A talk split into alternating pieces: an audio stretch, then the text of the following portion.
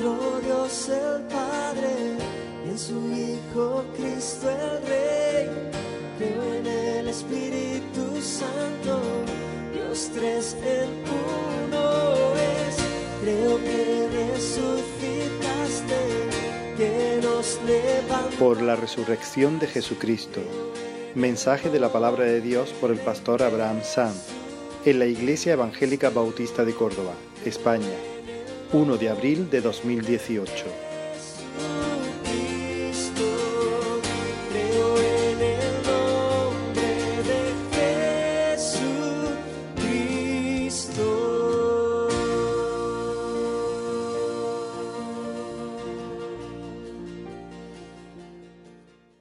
Y hoy celebramos de una manera especial la resurrección de nuestro Señor Jesucristo. La celebramos cada domingo, la celebramos cada día, pero, pero bueno, eh, hoy de, de una manera también especial. Y me gustaría que me acompañaseis a un pasaje en la Escritura, en la carta del apóstol Pedro, la primera carta, en el capítulo 1. Y vamos a leer desde el versículo 3 hasta el versículo 9. Bendito el Dios y Padre de nuestro Señor Jesucristo, que según su grande misericordia nos hizo renacer para una esperanza viva por la resurrección de Jesucristo de los muertos, para una herencia incorruptible, incontaminada e inmarcesible, reservada en los cielos para vosotros, que sois guardados por el poder de Dios mediante la fe para alcanzar la salvación que está preparada para ser manifestada en el tiempo postrero. En lo cual vosotros os alegráis, aunque ahora por un poco de tiempo, si es necesario, tengáis que ser afligidos en diversas pruebas, para que sometida a prueba vuestra fe, mucho más preciosa que el oro, el cual, aunque perecedero, se prueba con fuego, sea hallada en alabanza, gloria y honra cuando sea manifestado Jesucristo, a quien amáis sin haberle visto, en quien creyendo, aunque ahora no lo veáis, os alegráis con gozo inefable y glorioso, obteniendo el fin de vuestra fe, que es la salvación de vuestras almas. Señor, gracias por tu palabra, gracias por tu presencia en este lugar, Señor. Dios mío, reconocemos nuestra necesidad de ti. Queremos mirarte a ti una vez más, Señor, en esta mañana, Señor. Que tú seas glorificado, Señor, mientras nos rendimos delante de, de- de tu palabra. Celebramos tus, tus obras estupendas, Señor, tus hechos portentosos, Señor. Celebramos tu amor y tu misericordia. Oh, Señor, te, ruego que tú obres en nuestros corazones, que tú salves en esta mañana, que tú renueves, Señor, que tú levantes al que está caído. Oh, Dios mío, que tú avergüences toda obra del enemigo, que tú arruines, Señor, deshagas las tinieblas en el nombre de Jesús. Amén.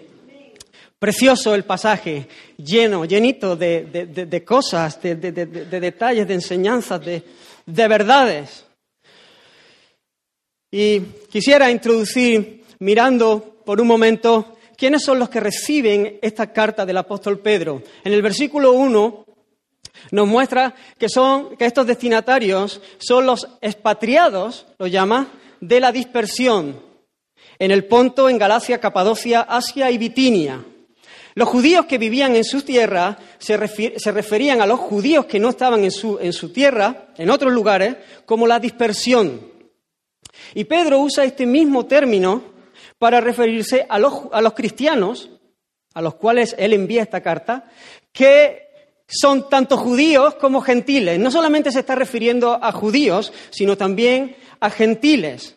Y lo podemos ver en el capítulo 2, en el versículo 10, cuando es evidente que él está hablando a gente que no son judíos, cuando dice los que antes no erais pueblo, pero que ahora sois pueblo. Los que antes no habíais alcanzado misericordia, pero que ahora habéis alcanzado misericordia. Pero esta figura de la- los dispersos, los de la dispersión, los expatriados, guarda relación con los términos que aparecen varias veces en la carta de extranjeros y peregrinos. Extranjeros y peregrinos. Aquellos que tienen otra ciudadanía, que son de otro reino, de otro país. Lo que es muy evidente cuando leemos esta carta del apóstol Pedro es que estos hermanos, tanto judíos como gentiles, Estos peregrinos y extranjeros que han nacido de Dios están sufriendo un tiempo de mucha dificultad. Ellos están siendo perseguidos. Están soportando aflicciones por causa de su fe. Y en un sentido, también todos nosotros podemos identificarnos o, o debiéramos identificarnos. Porque aunque en nuestro, contexto no estamos experimentando, no estamos viviendo una persecución como la que experimentaron ellos, aunque, aunque sí hay persecución en un sentido, y algunos que tenemos muy cerca la están sintiendo bastante, bastante, en su, en su, bastante cerca, sí, en, su, en sus propias carnes. Pero aunque nosotros estamos ahora mismo en otro, en otro contexto, podemos eh, identificarnos porque, hermanos, nosotros no sabemos extranjeros, peregrinos. La Biblia dice que el mundo entero está bajo el maligno. La cosmovisión, la manera de entender la vida es completamente opuesta. Estamos en un territorio que es hostil. La manera de pensar, la cosmovisión del presente siglo es, totalmente opuesta a la manera de pensar del que ha tenido un encuentro con el Señor, del, creyente. Hablamos idiomas diferentes. Además hay un enemigo de nuestras almas que intenta destruirnos. Además está el resto del pecado en nosotros todavía.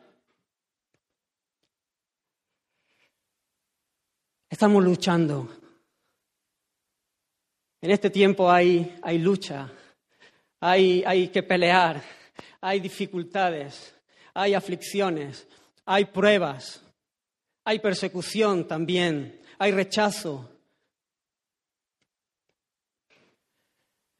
Y el apóstol Pedro, conociendo la situación de estos hermanos que están padeciendo, que están sufriendo, como un pastor que los ama y que desea su bien y que desea que ellos corran en la dicha, alcancen las promesas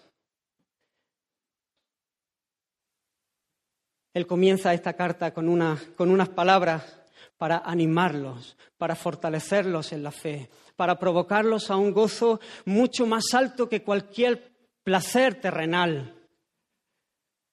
Él comienza esta carta escribiendo acerca de, de nuestra salvación, de nuestra salvación. Y yo no sé cuáles son las circunstancias que cada uno aquí estamos atravesando. No sé cuáles son el momento que tú estás en tu vida, ¿Qué luchas estás enfrentando ahora? ¿Cuáles son las aflicciones, los tropiezos, las victorias? Pero lo que sí sé, lo que sí estoy convencido, lo que, lo que estoy seguro es que, ah, es cuál es la palabra oportuna. ¿Cuál es la palabra oportuna para este momento? ¿Cuál es la palabra oportuna para ayer? ¿Cuál es la palabra oportuna para hoy? ¿Y cuál es la palabra oportuna para mañana también? y es la palabra del Evangelio de Jesucristo. La palabra que habla de nuestra salvación para la gloria de Dios. Y he titulado el mensaje de, hoy. No sé si, si hay posibilidad de traer un poquito de agua, por favor. Por la resurrección de Jesucristo. Así he titulado el mensaje de hoy. Antonio, me parece que es la primera vez que le pongo título. Eh, por la resurrección de Jesucristo. Hermanos, en el versículo 3, en la segunda parte, dice, Él nos hizo renacer para una esperanza viva por la resurrección de Jesucristo. La doctrina de la resurrección de Jesús es central, es fundamental. La resurrección y el cristianismo permanecen en pie o caen juntos. Si quitamos la resurrección de la escena, o queremos darle una explicación como muchas veces se ha querido dar, diciendo que es en, sentido figurado, diciendo que Cristo resucita en nuestros corazones, o que ahora vive Él a través de la misión de la Iglesia, o alguna mentira parecida que niegue la resurrección corporal de Jesús, todo se derrumba. No tenemos ningún fundamento para el descanso de nuestras almas. Perdón.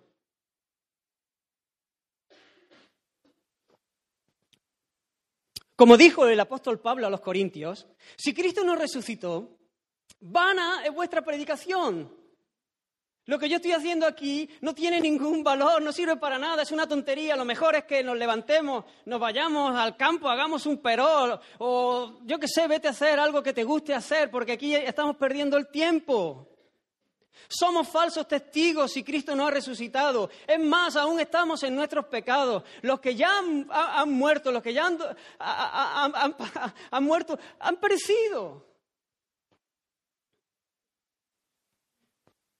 Si en esta vida, le dice el apóstol a los corintios, si en esta vida solamente esperamos en Cristo, somos los más dignos de conmiseración de todos los hombres.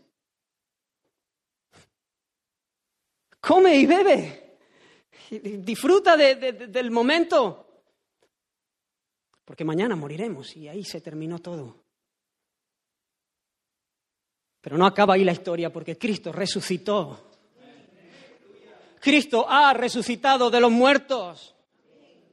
Primicia de los que durmieron es hecho. Por cuanto la muerte entró por un hombre, también por un hombre, la resurrección de los muertos. Al sea la gloria. Jesús resucitó corporalmente. Y aunque el significado de la resurrección es un asunto teológico, el significado de la resurrección, el hecho de la resurrección es un asunto histórico. Y leo una cita de un historiador del siglo XIX llamado Thomas Arnold. Fue autor de una famosa historia de Roma en tres volúmenes, que fue designada para la cátedra de historia moderna en Oxford. Alguien que sabía lo que estaba diciendo. Y él dijo, la evidencia en cuanto a la vida, muerte y resurrección de nuestro Señor puede probarse y a menudo se ha probado que es satisfactoria. Es buena de acuerdo a las reglas comunes para distinguir la buena evidencia de la mala. Millares y decenas de millares de personas la han examinado punto por punto, tan cuidadosamente como un juez que está considerando una causa muy importante. Yo mismo lo he hecho en varias ocasiones, no para persuadir a otros, sino para satisfacción personal. Durante muchos años me he acostumbrado a estudiar las historias de otros tiempos y a examinar y a pesar la evidencia de los que han escrito acerca de ellas. Y no sé de otro hecho en la historia de la humanidad que esté probado por evidencia mejor y más amplia de toda especie para la comprensión de un investigador hábil que la gran señal que Dios nos ha dado de que Cristo murió y se volvió a levantar de los muertos. Y ahí termina la cita. No hay un hecho histórico que nosotros hayamos estudiado en el instituto, en la universidad, en algún libro que, hayamos leído, que haya sido probado por más evidencia que la propia resurrección de nuestro Señor Jesucristo. Es un hecho, es un hecho comprobado. Hay evidencias.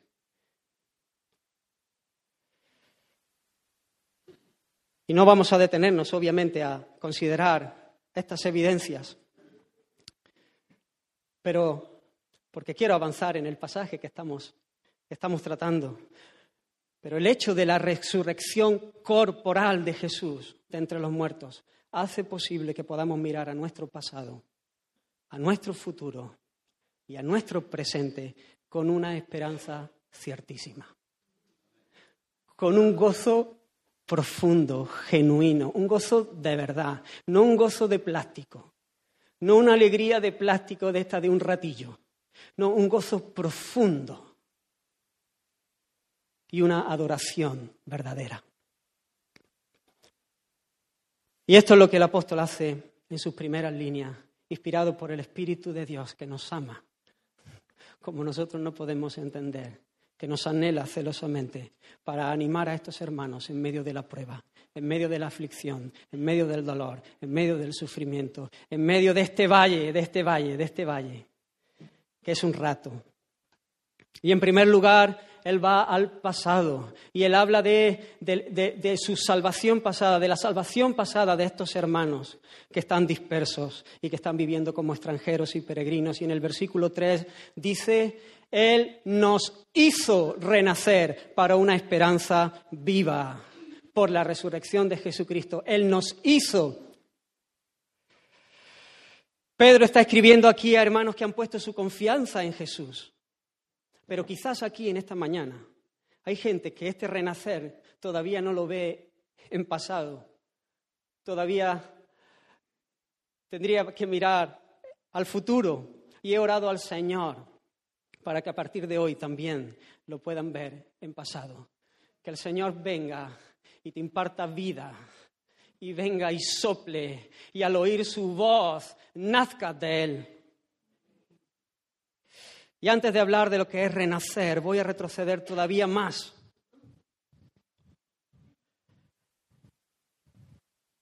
Porque estos que están siendo perseguidos y están sufriendo, en ese momento han tenido una situación que todavía era mucho, mucho, mucho, mucho, mucho, y podría seguir, mucho peor. La, situación que, que ellos tienen ahora para nada es comparable con la situación que tenían hacía un tiempo. Cuando a lo mejor ellos no sentían la opresión, cuando no sentían la persecución, cuando no, no- no- no- no se sentían como extranjeros y peregrinos.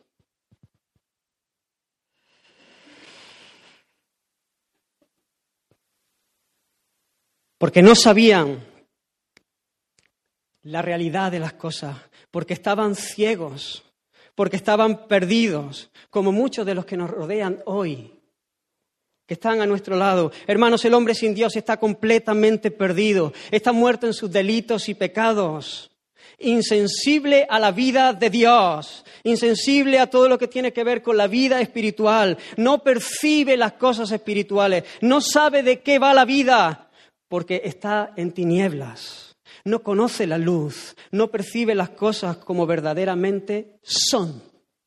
El hombre sin Dios no percibe las cosas como verdaderamente son. Y si tú a uno de estos le dices, pero con lo bien que te iba antes la vida, con lo bien que estabas, te iba bien tu negocio, tu, tu familia estaba bien, ¿cómo te has complicado la vida de esta manera? Él te diría, para nada, la situación que yo tengo ahora puedo compararla con la situación que tenía antes, porque antes estaba perdido, porque antes estaba muerto, porque antes estaba en oscuridad, porque ahora veo verdaderamente la realidad de las cosas.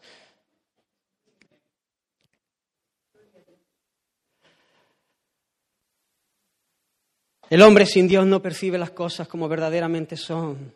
No sabe de qué tiene que ser salvo, ni quiere, ni puede. Pero la realidad, la realidad, la realidad es que está bajo la ira de Dios, que está bajo la ira justa del Dios que es santo. Y todo lo que le espera es un futuro de dolor y sufrimiento merecido, a menos que, que venga a Cristo, a menos que nazca de Él. En Adán, hermanos, la raza humana cayó y todos nacemos pecadores por esto. Adán desobedeció a Dios y en Adán todos pecamos, todos caímos y todos, todos nacemos en pecado. Y es por eso que pecamos y todos somos muy conscientes de esta realidad. Cualquiera aquí, el que le ha amanecido y el que no le ha amanecido también es consciente de que no es perfecto, de que hace cosas que no debiera hacer.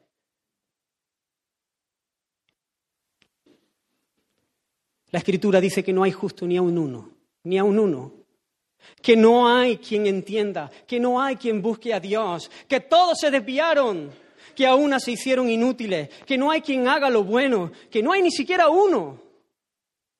Dice, pero sabemos que todo lo que la ley dice, lo dice a los que están bajo la ley, para que toda boca se cierre y todo el mundo quede bajo el juicio de Dios, por cuanto todos pecaron y todos están destituidos de la gloria de Dios. No hay nadie que pueda ab- abrir su boca, no hay nadie que pueda cumplir la ley de Dios, no hay nadie que pueda cumplir las demandas que Dios exige, el Dios santo, porque somos pecadores, somos esclavos del pecado.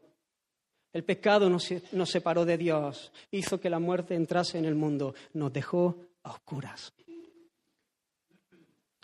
Hermanos, y a veces le damos poca importancia al pecado,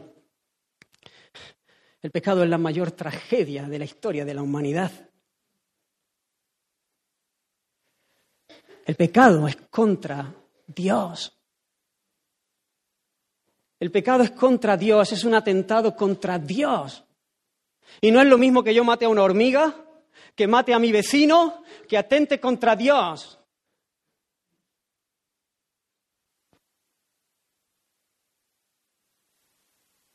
No es lo mismo, porque la gravedad del acto es directamente proporcional a la dignidad del ser contra el que atentamos. Y Dios es Dios. Su dignidad, su grandeza se escapa a nuestra mente, a lo que nosotros podemos entender. Dios es glorioso, Y lo que merece nuestra ofensa hacia Él no es menos que el infierno. Pero hay una buena noticia. Jesús resucitó. Cristo resucitó. Él se levantó de entre los muertos y si Jesús resucitó es porque Él murió. Y si Él murió siendo Dios eterno, es porque Él se encarnó. Y vino a ser como uno de nosotros. Él se humilló tomando forma de siervo, haciéndose semejante a uno de nosotros. Aún siendo nosotros sus enemigos, el Dios Trino trazó un plan para salvarnos. igual que fuimos representados en Adán, y en Adán todos pecamos. Cristo vino para representar a un pueblo, viviendo una vida perfecta, cumpliendo la ley a cabalidad, viviendo en una perfecta obediencia al Padre, cumpliendo toda la ley y luego tomando nuestro lugar en la cruz del Calvario el justo por los injustos, el que no había cometido pecado por los pecadores, para recibir el golpe del Padre por nuestro pecado, para que Dios pueda ser el justo, no el que mete debajo de la alfombra el pecado, no el que hace la vista gorda, no, sino el que juzga el pecado, el que, el que cumple su palabra, porque él dijo, el alma que pecare, esa morirá. Hay juicio para el pecador y Él no se lo salta, Él no se olvida de lo que ha dicho, Él es fiel, Él es justo y cumple su palabra, pero Él juzga en Cristo Jesús nuestro pecado. A Él sea la gloria, Cristo tomando nuestro lugar en aquella cruz para poder bendecirnos, para poder derramar perdón, vida nueva para nosotros. Dice Romanos capítulo 4, versículo 25, el cual fue entregado por nuestras transgresiones y resucitado para nuestra justificación. Otra traducción dice, Jesús fue muerto porque nosotros habíamos transgredido la ley y fue resucitado porque habíamos sido justificados. La resurrección evidencia que el Padre aceptó la ofrenda vicaria. El pago por nuestros pecados había sido completamente saldado por nuestro sustituto. Ese hecho histórico que está en el pasado es el hecho objetivo que garantiza que la ofrenda sustitutiva de Cristo en la cruz, en nuestro favor, ha sido aceptada por el Padre. Decía un autor, la resurrección es el amén del Padre al clamor del Hijo, consumado es. Aleluya. Jesús dijo, consumado es. Y el Padre dijo, amén, y lo levantó de entre los muertos. Él nos hizo renacer para una esperanza viva. En su resurrección Jesús ganó para nosotros una vida nueva aún estando nosotros muertos en pecado, dice Efesios capítulo 2, nos dio vida juntamente con Cristo. Por gracia Por gracia soy salvo. Y juntamente con Él nos resucitó. Y asimismo nos hizo sentar en los lugares celestiales con Cristo Jesús para mostrar en los siglos venideros las abundantes riquezas de su gracia en su bondad para con nosotros en Cristo Jesús. Porque por gracia sois salvos por medio de la fe. Y esto no de vosotros, pues es don de Dios. No por obra para que nadie se gloríe, porque somos hechura suya, creados en Cristo Jesús para buenas obras, las, las cuales Dios preparó de antemano para que anduviésemos en ellas. Es Dios exhibiendo su gracia. Es Dios exhibiendo su bondad, su misericordia, su poder, su gloria. El que irrumpe en nuestro valle de huesos secos, trayendo nueva vida, su vida, en nosotros, su simiente en nosotros. Por la palabra de Dios, por el poder de la palabra de Dios.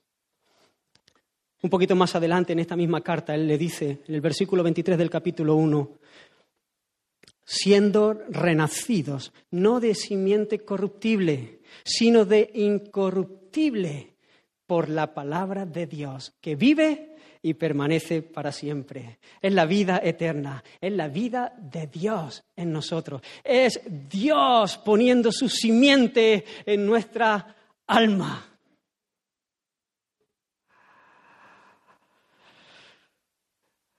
Su vida que es indestructible, su vida que es inmortal, su vida que es incorruptible, él ha quitado nuestro corazón de carne, de piedra, perdón, y ha puesto un nuevo corazón de carne para que podamos conocerle, disfrutarle, cumplir el propósito que Él tenía para nosotros, de gozarle por toda la eternidad y servirle con alegría. Disfrutar de su amor,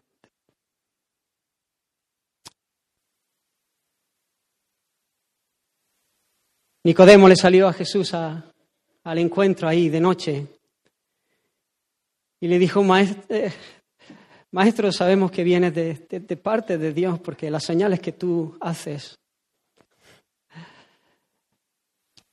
evidencian que vienes de, parte de Dios. Y, Jesús ni siquiera fue directo al grano, no, no se paró a darle rodeos, a decirle, no le dijo, de cierto, de cierto, te digo, que el que no naciere de nuevo no puede ver el reino de Dios. Hermanos, es imposible vivir la vida cristiana si no hemos nacido de nuevo. Es imposible, es imposible si no hemos nacido de Dios. Y esta manera es, es una obra divina es algo que Dios hace por la palabra, de, por su palabra, que Él imparte vida de una manera misteriosa. Como es lo que sucedió con Lázaro, cuando, cuando él va y, ya llevaba cuatro días muerto y ya hasta el día, pero Jesús habló la palabra y él le dijo, ven, y entonces Lázaro se levantó, se levantó. Hermanos, eso es lo mismo que sucede en nosotros. Nosotros estamos muertos en delitos y pecados, pero Él vino y sopló y habló su palabra y nos levantó y nos dio una nueva vida y nosotros nos levantamos y respondemos en obediencia porque Él nos ha dado vida. Él ha quitado las tinieblas, Él nos ha dado luz. Lo que antes era imposible para nosotros, ahora es posible. Ahora somos una nueva creación las cosas viejas pasaron. Ahora somos una nueva persona.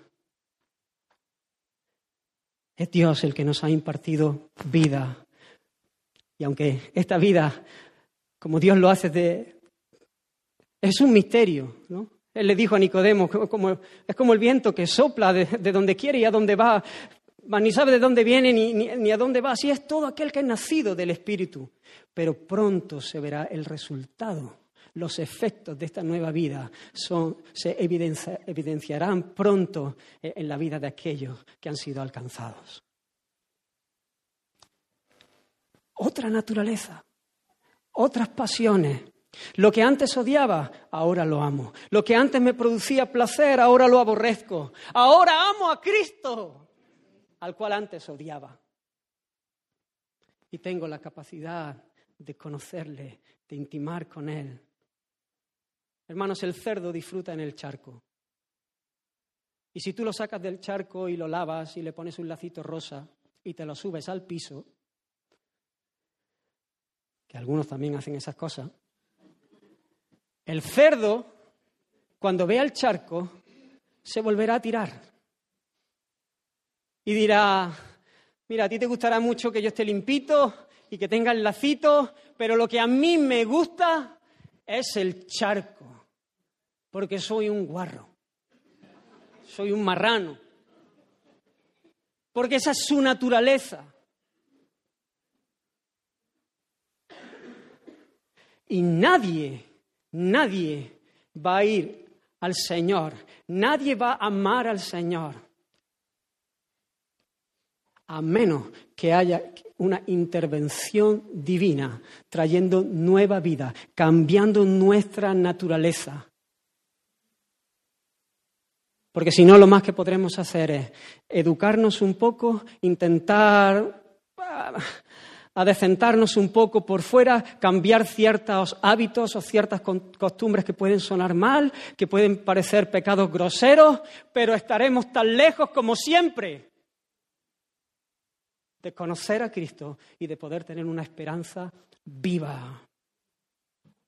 Lo que el cerdo necesita para quedarse a gusto con ese lacito y limpito y en el pisito es que le cambien la naturaleza y deje de ser un cerdo y sea otra cosa.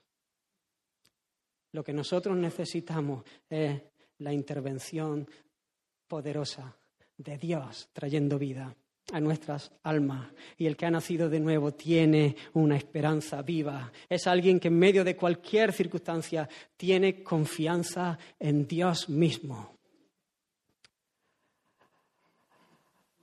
Así que hermanos, Él nos hizo renacer. Él nos dio vida. Si has nacido de Dios, puedes mirar esto en pasado.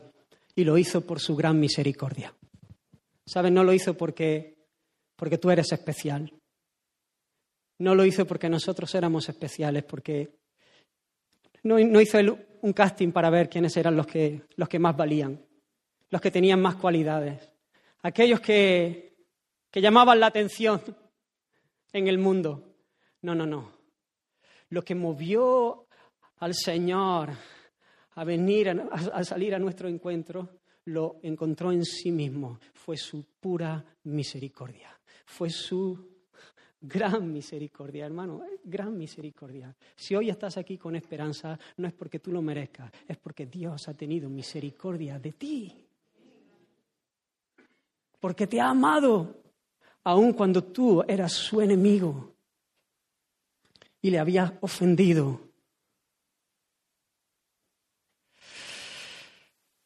Y después Pedro de llevarles al pasado y recordarle que han sido renacidos para una esperanza viva por la resurrección de Jesucristo, los lleva hacia esa esperanza viva, los lleva hacia el futuro y les dice para una herencia para una herencia que es incorruptible, que es incontaminada e inmarcesible, reservada en los cielos para vosotros. Y mientras estaba preparando este mensaje, me acordé de, una tía de mi padre, se llamaba Luz. Y ella venía a casas de vez en cuando, porque vagaba de un lugar a otro, porque nosotros éramos herederos de una gran fortuna. Parece que había algo de verdad en todo esto. No era una persona que estaba ida de la cabeza, aunque creo que ya al final terminó exagerando la situación. Pero parece, por cierto, nunca pillamos nada, ¿eh? No hubiese estado mal. Pero ella venía, y yo recuerdo era, era niño, y a mí me gustaba escucharla. Y te comenzaba a hablar y, te hablaba de la historia de, España y te, te comenzaba a hablar y te hablaba de lo que era tuyo. y te empezaba a decir, pero es que vosotros tenéis que ir, porque, y tú, y, porque tenemos en no sé dónde, no sé qué, y tenemos este, y teníamos, por toda España teníamos de todo. Y a mí me gustaba, escuchar, me, me gustaba escucharla y, y a veces decía, uff, ¿no, ¿no habéis jugado alguna vez a esto? Si me cayese una herencia de esta espectacular, ¿qué haría yo? ¿Qué haría yo, no? Y te comienza ahí a hacer tus castillos en el aire, ¿no? ¿No? A veces, y yo recuerdo, ¿no? A, a veces hasta en casa lo hacíamos. Allí nos sentábamos todos y decíamos, y cada uno decía, pues yo haría no sé qué, y yo haría, y allí un poco soñaba por soñar, que es gratis. y gastó ella todos sus días por alcanzar esta herencia viviendo en la miseria, casi. Pero hermanos, hay una herencia que es mucho más gloriosa. Hay una herencia que nos ha sido dada por gracia al ser abrazados como hijos de Dios por medio de la fe en Jesucristo. Romanos capítulo 8 dice que somos herederos de Dios. Por cuanto somos hijos, somos herederos de Dios y coherederos con Cristo. Si aquella herencia que me decía la tía Luz era impresionante, la herencia que yo puedo recibir de mi Padre, Dios, no tiene comparación, no es comparable. Tenemos una herencia en el cielo y esta herencia no puede compararse con ninguna otra herencia que podamos recibir de este lado de la eternidad. Esta herencia es eterna y el mismo apóstol Pedro no encuentra palabras para, para describirla de manera afirmativa y comienza a usar adjetivos de manera negativos, negando lo que, lo, lo- lo que esa herencia es. Dice que es incorruptible, o sea, que no se puede corromper, que no caduca. Es una herencia que, no puede corromperse, que es incontaminada, que no puede contaminarse, que nada puede deslucir su pureza, que allí no entra nada inmundo, que no se marchita,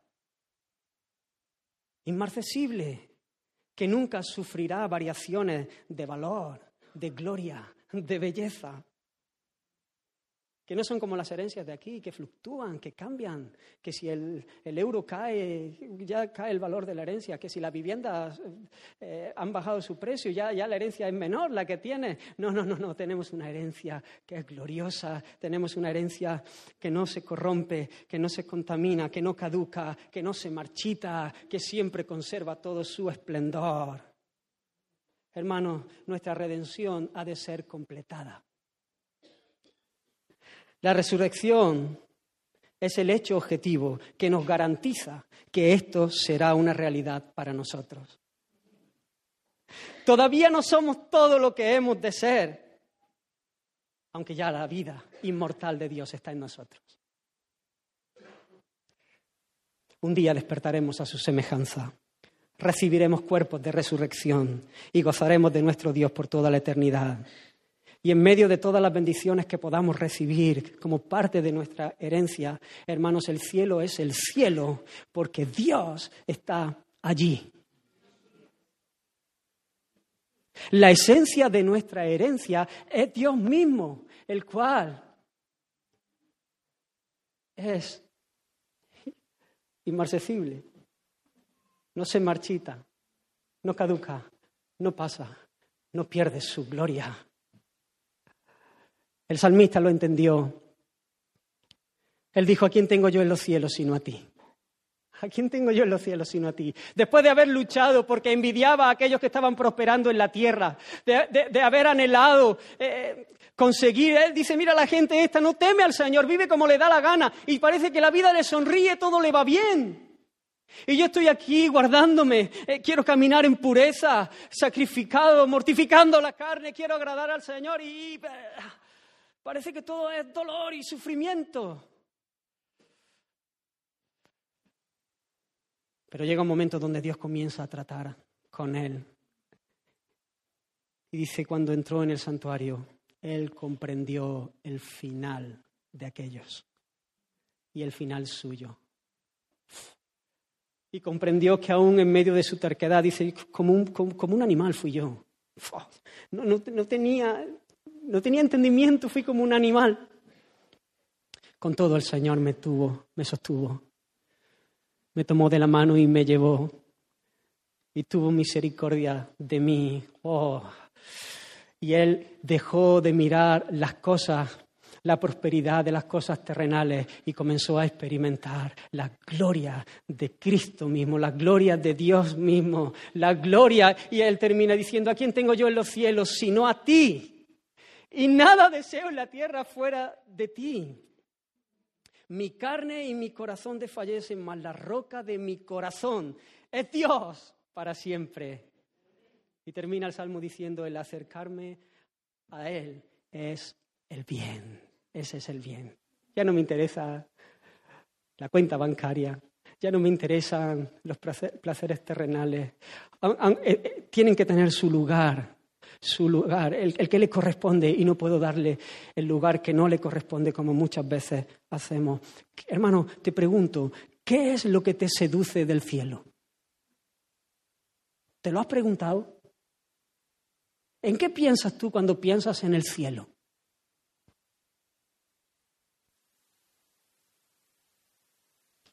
Porque a veces podemos caer, podemos sacar hasta a Dios de la ecuación y pensar en un cielo como una vida perfecta aquí en la tierra que todo me vaya bien, que no tenga problemas, que no sufra, que no llore, que no tenga, que no tenga enfermedad, que tenga vida eterna por siempre, que todo me, que, que, que todo me luzca bien, que...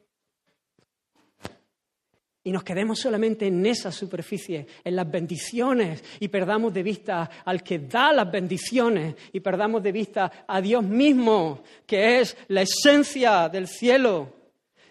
Él es nuestra herencia. Hermanos, si las personas que tienen esta esperanza no invierten sus vidas para hacer tesoros en la tierra, sino que atesoran para lo porvenir, nuestra herencia tiene que ver con el cielo. Hemos cantado el primer canto que nuestra ciudadanía no es de este mundo, que somos extranjeros y peregrinos. Que este mundo, hermanos, está, está condenado, que tiene fecha de caducidad, no como nuestra herencia. Este mundo, este presente siglo, está condenado a perecer. Nuestra herencia está en los cielos. Nuestra ciudad está en los cielos. Jesús le dijo a sus discípulos que en la casa de su padre había muchas moradas y que Él se iba para preparar lugar para ellos. Dice el escritor de Hebreos, por la fe Abraham siendo llamado obedeció para salir al lugar que había de recibir como herencia y, salió sin saber a dónde iba. Por la fe habitó como extranjero en, tierra, en la tierra prometida, como en tierra ajena morando en tiendas con Isaac y Jacob, coherederos de la misma promesa, porque esperaba la ciudad que tiene fundamentos y cuyo arquitecto y constructor es Dios. Conforme a la fe murieron todos estos sin haber recibido lo prometido, sino mirándolo de lejos y creyéndolo y saludándolo y confesando que eran extranjeros y peregrinos sobre la tierra, porque lo que, los que esto dicen claramente dan a entender que buscan una patria, pues si hubiesen estado pensando en aquella de donde salieron, ciertamente tenían tiempo de volver, pero anhelaban una mejor. Esto es celestial, por lo cual Dios no se avergüenza de llamarse Dios de ellos, porque les ha prometido una ciudad. Estos no eran fanáticos que habían perdido la razón, aunque el mundo los pudiera considerar así. Aún en medio de la tierra prometida ellos vivieron en tiendas porque se sabían extranjeros y peregrinos, porque se sabían que, ellos no eran de ahí y además se sabían que estaban en, en camino a casa. Ellos están de paso, estamos peregrinando hacia nuestro hogar celestial. Hermanos, vamos camino a casa. A veces nosotros los creyentes somos los únicos peregrinos que no queremos llegar a nuestro destino. Porque a veces echamos demasiadas raíces aquí. Juan escribe en Apocalipsis, vi un cielo nuevo y una tierra nueva. Porque el primer cielo y la primera tierra pasaron y el mar ya no existía más. Y yo, Juan, vi la santa ciudad, la nueva Jerusalén descender del cielo de Dios, dispuesta como una esposa ataviada para su marido. Y oí una gran voz del cielo que decía, He aquí, esto es el cielo, el tabernáculo de Dios con los hombres. Esa es nuestra herencia. Y Él morará con ellos y ellos serán su pueblo. Y Dios mismo estará con ellos como su Dios.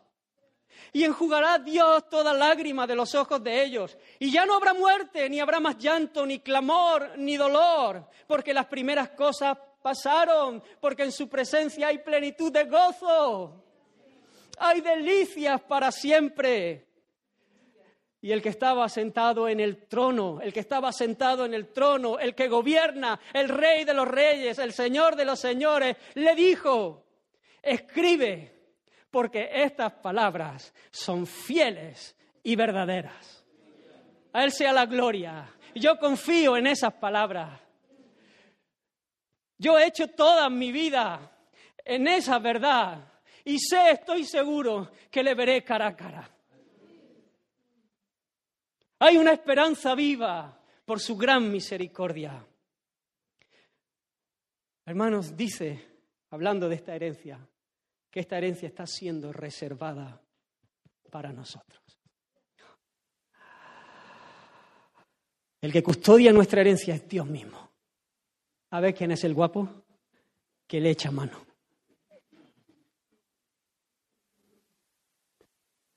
Allí el ladrón no llega. Allí la polilla no puede hacer de las suyas. Es el Dios Todopoderoso quien reserva nuestra herencia.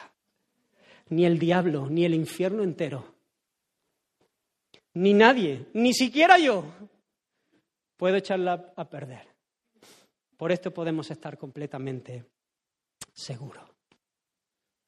Así que mira tu pasado y y da gracias al Señor que Él nos hizo renacer para una esperanza viva. Mira hacia esa esperanza viva de que un día estaremos con Él para siempre, gozando de Él, del verdadero. Pero ahora vamos a mirar el presente.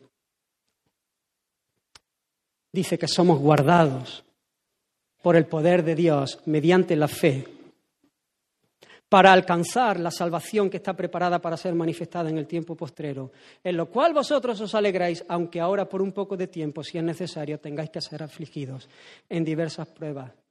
No solamente nuestra herencia es guardada para nosotros, sino que nosotros somos guardados para nuestra herencia. Estamos siendo guardados por el mismo poder que levantó a Cristo de los muertos. Y mediante la fe más de su gracia, más de su favor, más de sus misericordias.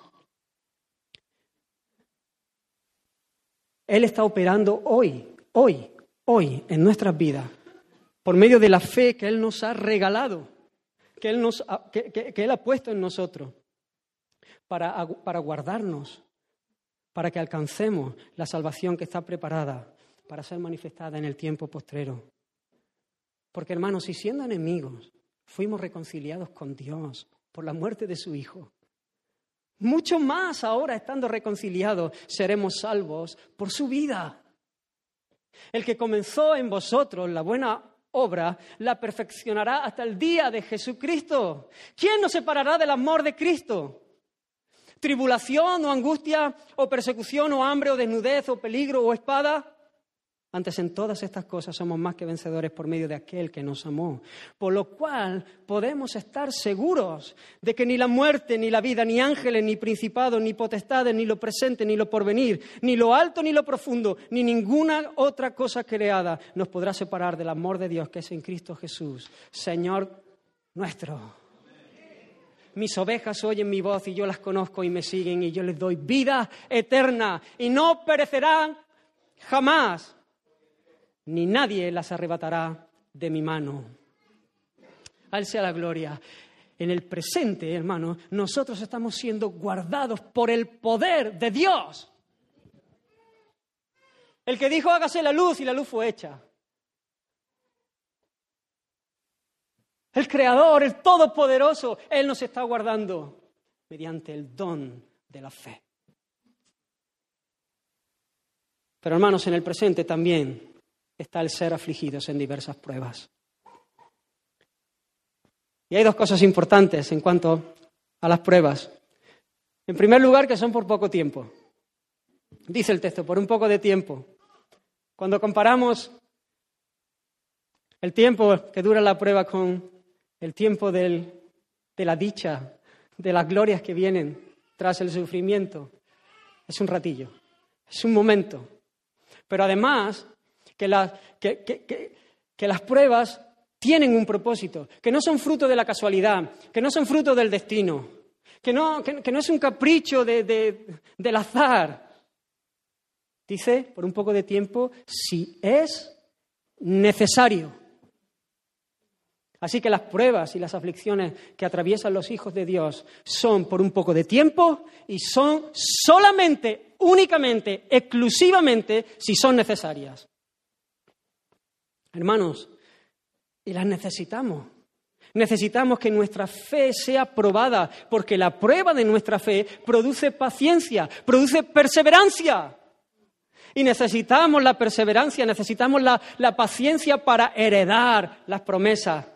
Dice, hermanos míos, Santiago, en su carta, en el primer capítulo, tened por sumo gozo cuando os halléis en diversas pruebas, sabiendo que la prueba de vuestra fe produce paciencia mas tenga la paciencia su obra completa para que seáis perfectos y cabales, sin que os falte cosa alguna. Cuando estés siendo probado, gózate, gózate en el Señor. Entiende que es el trato amoroso de Dios que está probando tu fe para que sea fortalecida, para, que te, para, para, para darte lo que necesitas para la salvación, para, para, para que sea guardado para esa herencia que está reservada para nosotros. Pero deseamos que cada uno de vosotros muestre, dice Hebreos, la misma solicitud hasta el fin, para plena certeza de la esperanza, a fin de que no os hagáis perezosos, sino imitadores de aquellos que por la fe y la paciencia heredaron las promesas.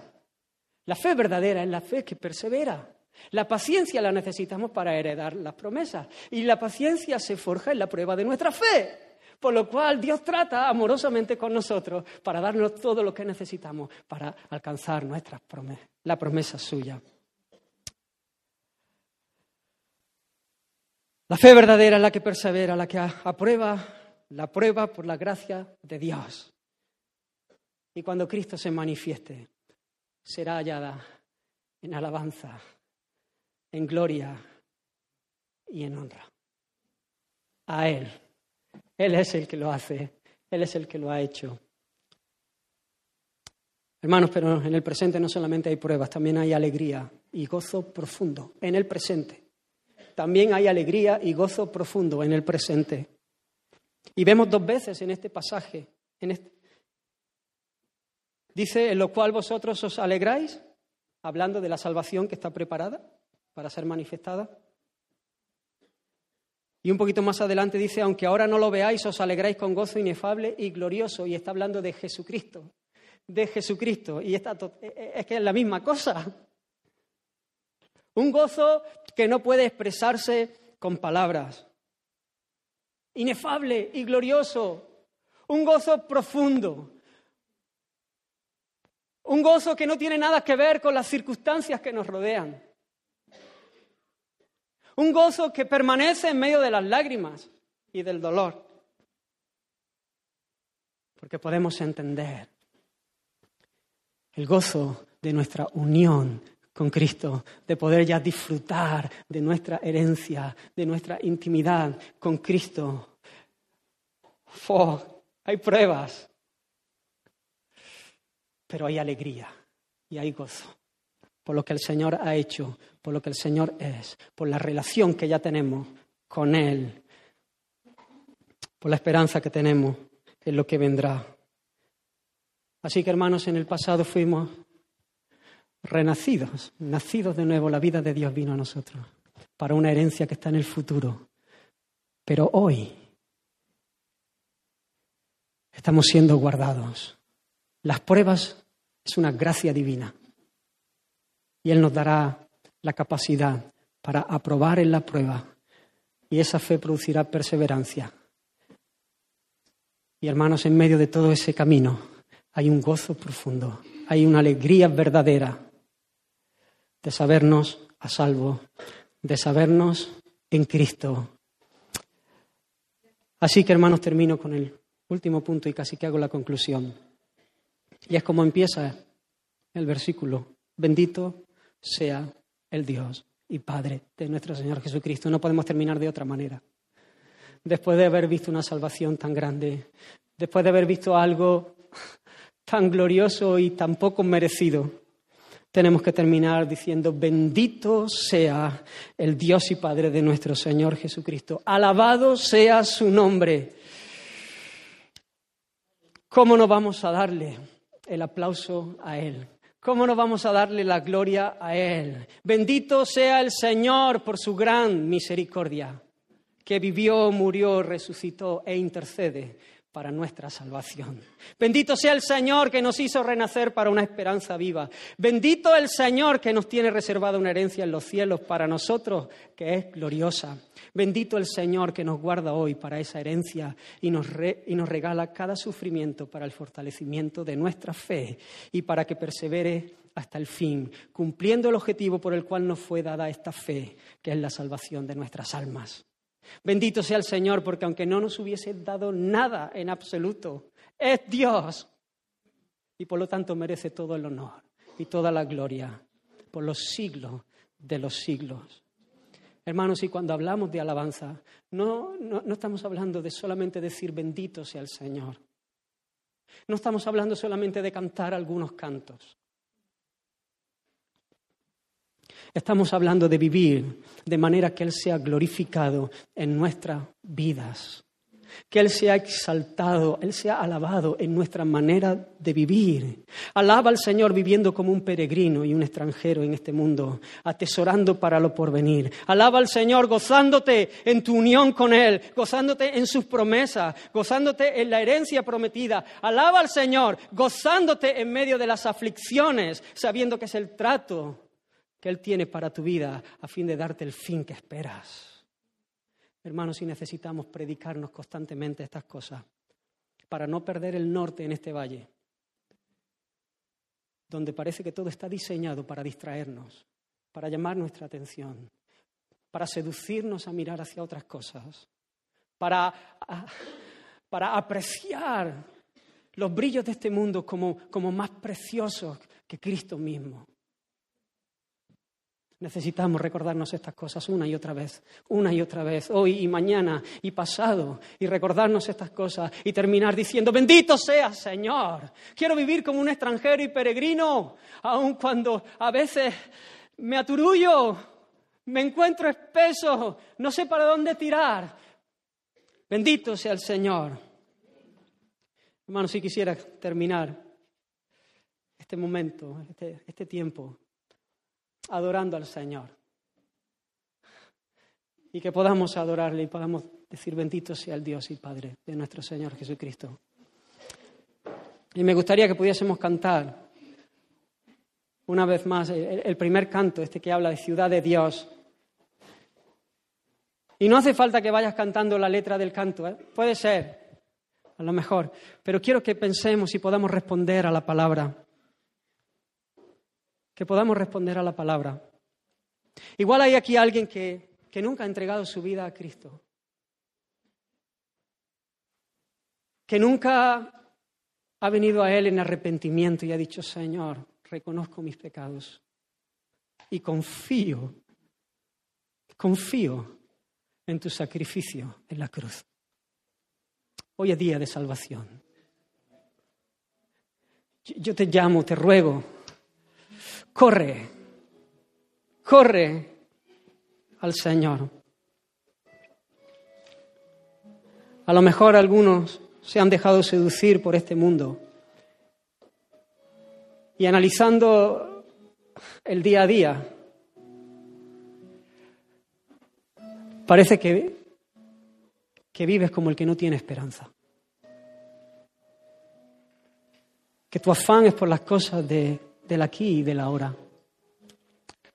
Y mientras cantamos y adoramos al Señor, di, Señor, perdona, perdona. Quiero levantar mi mirada a los cielos, poner la, vista en las cosas de arriba donde está Cristo.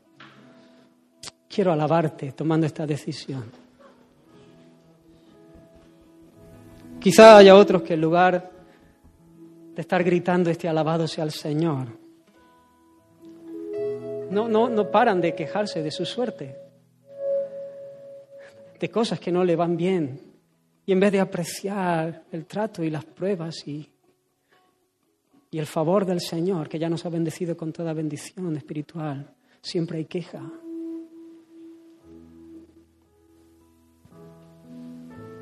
Pero hoy es día de cobrar ánimo. Hoy es día de mirar arriba. Hoy es día de alabar al Señor con nuestras vidas, sabiendo que Cristo ha resucitado de entre los muertos. El Señor os bendiga.